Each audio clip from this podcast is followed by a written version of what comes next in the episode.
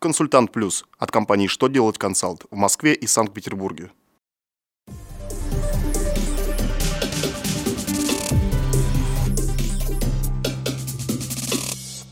Добрый день! Для вас работает служба информации телеканала «Что делает ТВ» в студии Ольга Тихонова. В этом выпуске вы узнаете, как изменился механизм формирования резерва по сомнительным долгам, кто обязан уплатить задолженность по торговому сбору после реорганизации компании, возможно ли отказать в трудоустройстве на квотируемую вакансию для инвалидов здоровому соискателю.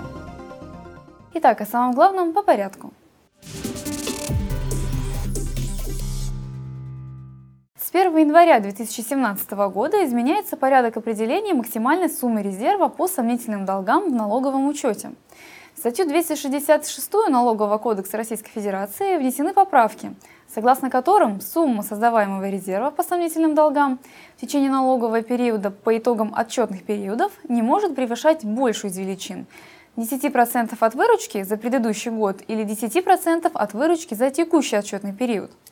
В настоящее время норматив не может превышать 10% от выручки текущего периода, что могло приводить к повышенной налоговой нагрузке в первом квартале каждого года, когда выручка за квартал и, соответственно, норматив меньше суммы выручки за прошлый год. Когда у организации произошла реорганизация и образованная задолженность по торговому сбору осталась неоплаченной, то обязанность уплатить ее автоматически переходит компании-правоприемнику. При этом, как заявляет налоговое ведомство, неважно, были ли известны до завершения реорганизации правоприемнику факты и обстоятельства неисполнения реорганизованным юридическим лицом своих обязанностей перед государством. Причем статус плательщика торгового сбора правоприемникам автоматически не наследуется.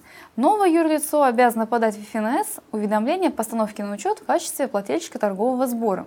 Сделать это нужно не позднее пяти дней с даты государственной регистрации нового юридического лица.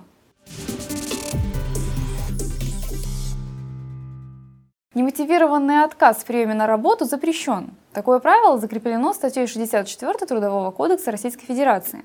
Но несмотря на это, работодатель вправе отказать в приеме на вакантную должность, введенную в счет квоты специально для устройства инвалидов, соискателю, который подходит по деловым качествам, но не является инвалидом. Причем факт, что соискатель подходит работодателю, и то обстоятельство, что должность вакантна уже более года, не имеет значения. На этом у меня вся информация. Благодарю вас за внимание и до новых встреч!